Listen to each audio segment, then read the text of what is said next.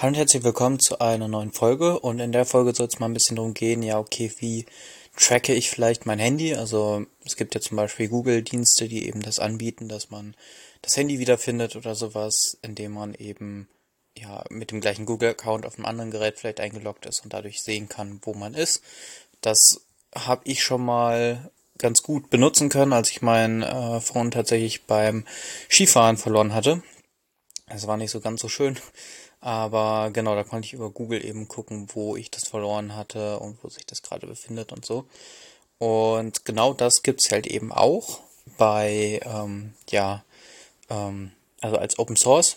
Und zwar ist es auch unter anderem ein IO Broker Adapter. Das kann man aber auch einfach mit einem MQTT machen.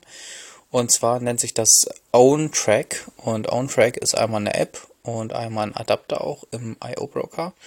Man kann es, wie gesagt, auch eben über einen MQTT ja, verknüpfen, also MQTT-Broker. Und da gibt es verschiedene Funktionalitäten. Also man installiert sich aber die OwnTrack-App und dann werden da eben die Geodaten dann eben an den MQTT geschickt. Wenn man jetzt den OwnTrack-Adapter hat, das ist so ein kleiner Unterschied, dann kann man eben den angeben als auch MQTT. Man kann aber das auch über einen Websocket zum Beispiel schicken oder so. Und genau, ich habe das jetzt über den ähm, ja, äh, OwnTrack Adapter gemacht beim IO Broker. Und da war es so ein bisschen ein, also das hat direkt funktioniert. Ich weiß nicht genau, wo es dran liegt. Äh, gleich zu meinem IO Pro, äh, meinem ähm, MQTT Broker. Und deswegen habe ich halt diesen Adapter genommen.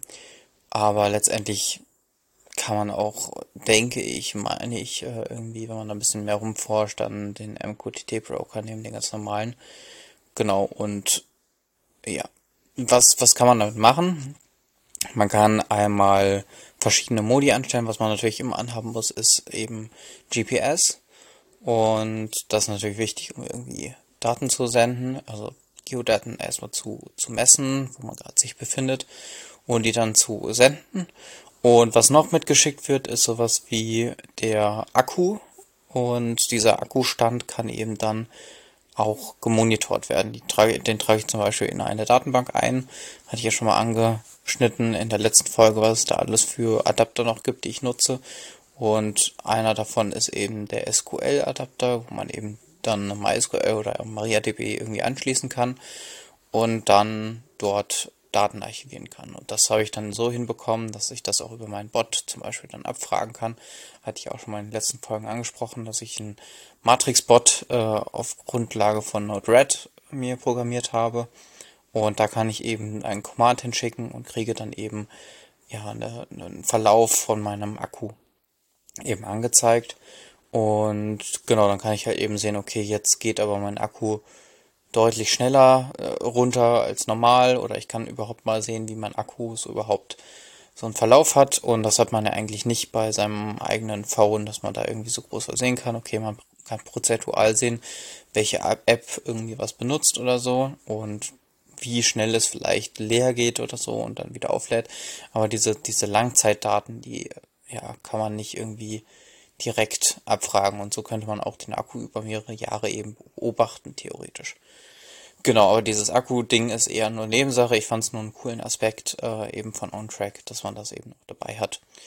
Genau, und dadurch kann man natürlich auch wissen, wenn jetzt das Handy verloren geht, okay, wie viel Akku ist noch drauf, was kann man da irgendwie noch machen. Eigentlich nicht viel, aber ob man sich beeilen soll oder sowas, keine Ahnung. Genau. Und ja, die Hauptsache, also es geht um Geodaten und diese Geodaten werden einmal dahin geschickt und da kann man dann auch noch verschiedene Punkte anlegen.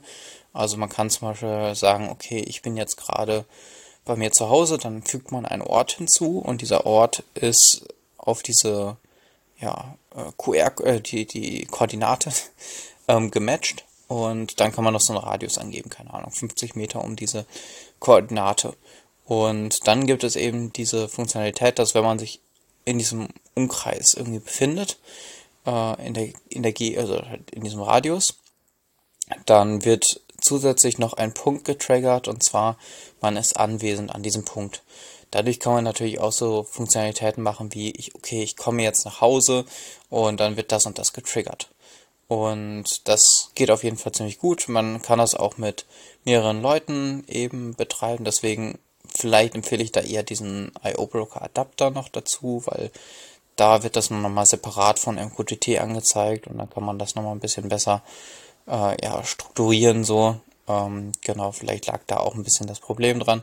Auf jeden Fall, wenn man dann eben noch ein anderes Gerät hat, keine Ahnung, man hat noch ein Kind irgendwie, dass man eben dann darüber ja ähm, gucken will, wo befindet sich das gerade, äh, ist es gerade in der Schule oder ist es gerade zu Hause, dann kann man das eben auch einfügen und dann gibt es eben den Reiter Freunde und da kann man dann ja sehen, wo die andere Person gerade ist. Genau. Das ist auch ganz nützlich und man kann natürlich beliebig viele Orte hinzufügen und ich habe es dann auch so gemacht, dass man tatsächlich einen Command schicken kann.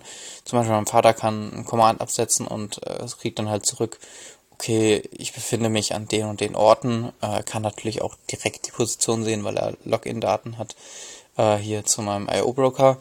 Aber genau, über den Bot kann man zumindest dann abfragen, äh, ob ich mich gerade in der Uni befinde oder ob der in der Mensa zum Beispiel oder hier in der WG. Und natürlich muss man das immer mit Vorsicht betrachten. Ähm, deswegen, also man kann das natürlich auch ausschalten, man kann das unterbinden. Es gibt da, wie, wie am Anfang schon gesagt, so mehrere Modi. Ähm, man kann das manuell aktivieren, dann sendet das alle x Sekunden. Die Sekunden kann man festlegen. Alle 10 Minuten waren das, glaube ich, als ich das gesehen hatte. Ähm, einfach ein Ping. Ähm, oder man kann das machen, ja, auf Bewegungen. Also wenn ich mich jetzt weit weg bewege von der aktuellen Position, dann schickt es halt wiederum ähm, eine Nachricht alle, keine Ahnung, 100 Meter, die ich gehe oder so. Ähm, so genau weiß ich das aber nicht. Ähm, genau, und man kann das aber auch pausieren, also komplett ausstellen. Dann läuft das auch nicht mehr unbedingt im Hintergrund. Und das ist auch eigentlich schon der nächste Punkt.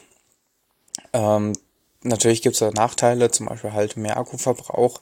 Man hat permanent irgendwie GPS an, das abgefragt wird. Ähm, und dann muss man halt irgendwie noch ein VPN, wenn man das jetzt nicht öffentlich im Netzwerk hat, also im Netz, im Internet hat, ähm, dann muss man halt noch ein VPN haben, der verbraucht natürlich auch nochmal noch ein bisschen was, wenn es da irgendwie noch eine Session halten muss und ein paar Daten immer hin und her schickt. Das merkt man teilweise schon. Ähm, genau, aber ja, es, es geht auf jeden Fall, wenn man es jetzt irgendwie nur für so Tracks äh, nutzt.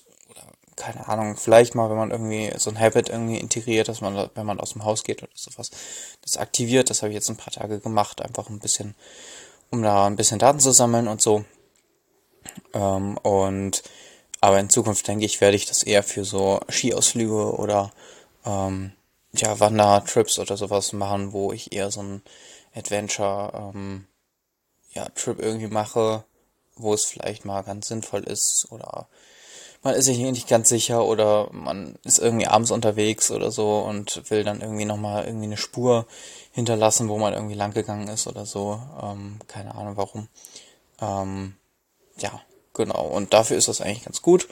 Und genau. Aber verbraucht halt eben ein bisschen das Akku. Ja, und ging eigentlich relativ einfach einzurichten. Manchmal kommen ein paar Fehler in der App. Da muss man dann gucken, ob die Verbindung immer noch steht. Das hatte ich manchmal so das Problem, dass ähm, aber eigentlich ganz gut gelöst, dass es halt irgendwie eine Push-Benachrichtigung gibt, dass gerade ein Fehler aufgetreten ist. Und dann guckt man, ah, okay, ich habe mein VPN nicht an, dann mache ich die mal kurz an und dann, ähm, ja, telefoniert er wieder nach Hause. Also es funktioniert auch ganz gut. Der puffert auch manchmal Daten vor, also wenn man jetzt nicht direkt sich verbinden kann, dann ähm, puffert der Daten und checkt die dann nacheinander dann wieder ab. Und genau, das ist eigentlich auch ganz hilfreich. Da kann man, glaube ich, auch einstellen, wie viele Nachrichten gepuffert werden sollen. Und ja, eine andere Frage ist natürlich immer dann, wie die Datenbank das dann interpretiert. Die wird ja immer nur die Daten dann erst äh, datieren, wenn sie eben ankommen. Ist natürlich auch noch eine andere Sache. Genau, und sonst kriegt man äh, eben diese einzelnen Orte, Locations heißt die, äh, im IO-Broker, unter Objekte guckt. Und dann sieht man halt eben so ein Objekt, man sieht äh, auch die ähm, Qualität des GPS-Signals äh, man sieht in dieser Location ist jemand und dann gibt es noch eine Liste, wer sich da befindet, also die Geräte-IDs. Genau, werden aufgezählt. Und genau, sonst eben die Geräte-ID, wie gesagt, unter User ist das, glaube ich. Dann gibt es eine Geräte-ID und darunter sind dann die Daten des aktuellen Gerätes. Und wenn halt sich mehrere Geräte, also mehrere Geräte-IDs dort befinden, dann geht das auch unter Freunde und man kann sich das lokal dann eben auch auf der App sich anzeigen lassen. Genau. Und sonst kann man natürlich beliebig viele Orte irgendwie markieren, ähm, genau, Innenstadt oder, keine Ahnung, man kann auch sehr große Radi anlegen und so. Also das geht alles. Und genau, dafür ist es eigentlich ganz gut zu ver verwenden. Ich hatte das früher mal benutzt, aber da war es eben ja so, dass es irgendwie mein altes Gerät nicht geschafft hat, das irgendwie sinnvoll in den Hintergrund zu schieben. Muss man natürlich auch gucken. Ähm, und deswegen hat das irgendwie nicht getrackt bei dem Fairphone 5, das ich jetzt hatte. Hatte ich auch mal eine Folge zu gemacht. Ähm, da ist es eigentlich aktuell ganz gut. Man kann auch direkt da die Akkuoptimierung noch äh, aktivieren für diese App. Äh, das ist auch noch in den Einstellungen drin. Und dann wird das quasi von der App, glaube ich, gemanagt, dass äh, das eben noch ein bisschen Akku spart und nicht direkt vom Betriebssystem, was ja natürlich irgendwie nur diesen diese generelle Sicht auf äh, die Apps hat. Ich meine, das wäre ungefähr so geregelt. Genau, und ja, ich denke, das war's für die diese Folge. Ähm, ich hoffe, ihr könnt damit irgendwie was anfangen. Ähm, genau, könnt ihr mal berichten, was ihr für Projekte damit vielleicht äh, realisieren könntet. Äh, ich bin auf Matrix, äh, findet ihr auch unten einen Link zu. Ähm, Habe ich mal einen Space für diesen Podcast äh, ja, eingerichtet. Sonst habe ich mittlerweile einen Mastodon-Account. Dort könnt ihr mich auch gerne erreichen. Ähm, ja, Codeflow ähm, ja, at äh, podcast.social ist das. Ähm, genau, werde ich unten nochmal verlinken. Und sonst auch per Mail, also podcast at. Genau. Und dann würde ich sagen, bis zur nächsten Folge. Bis dahin. Ciao.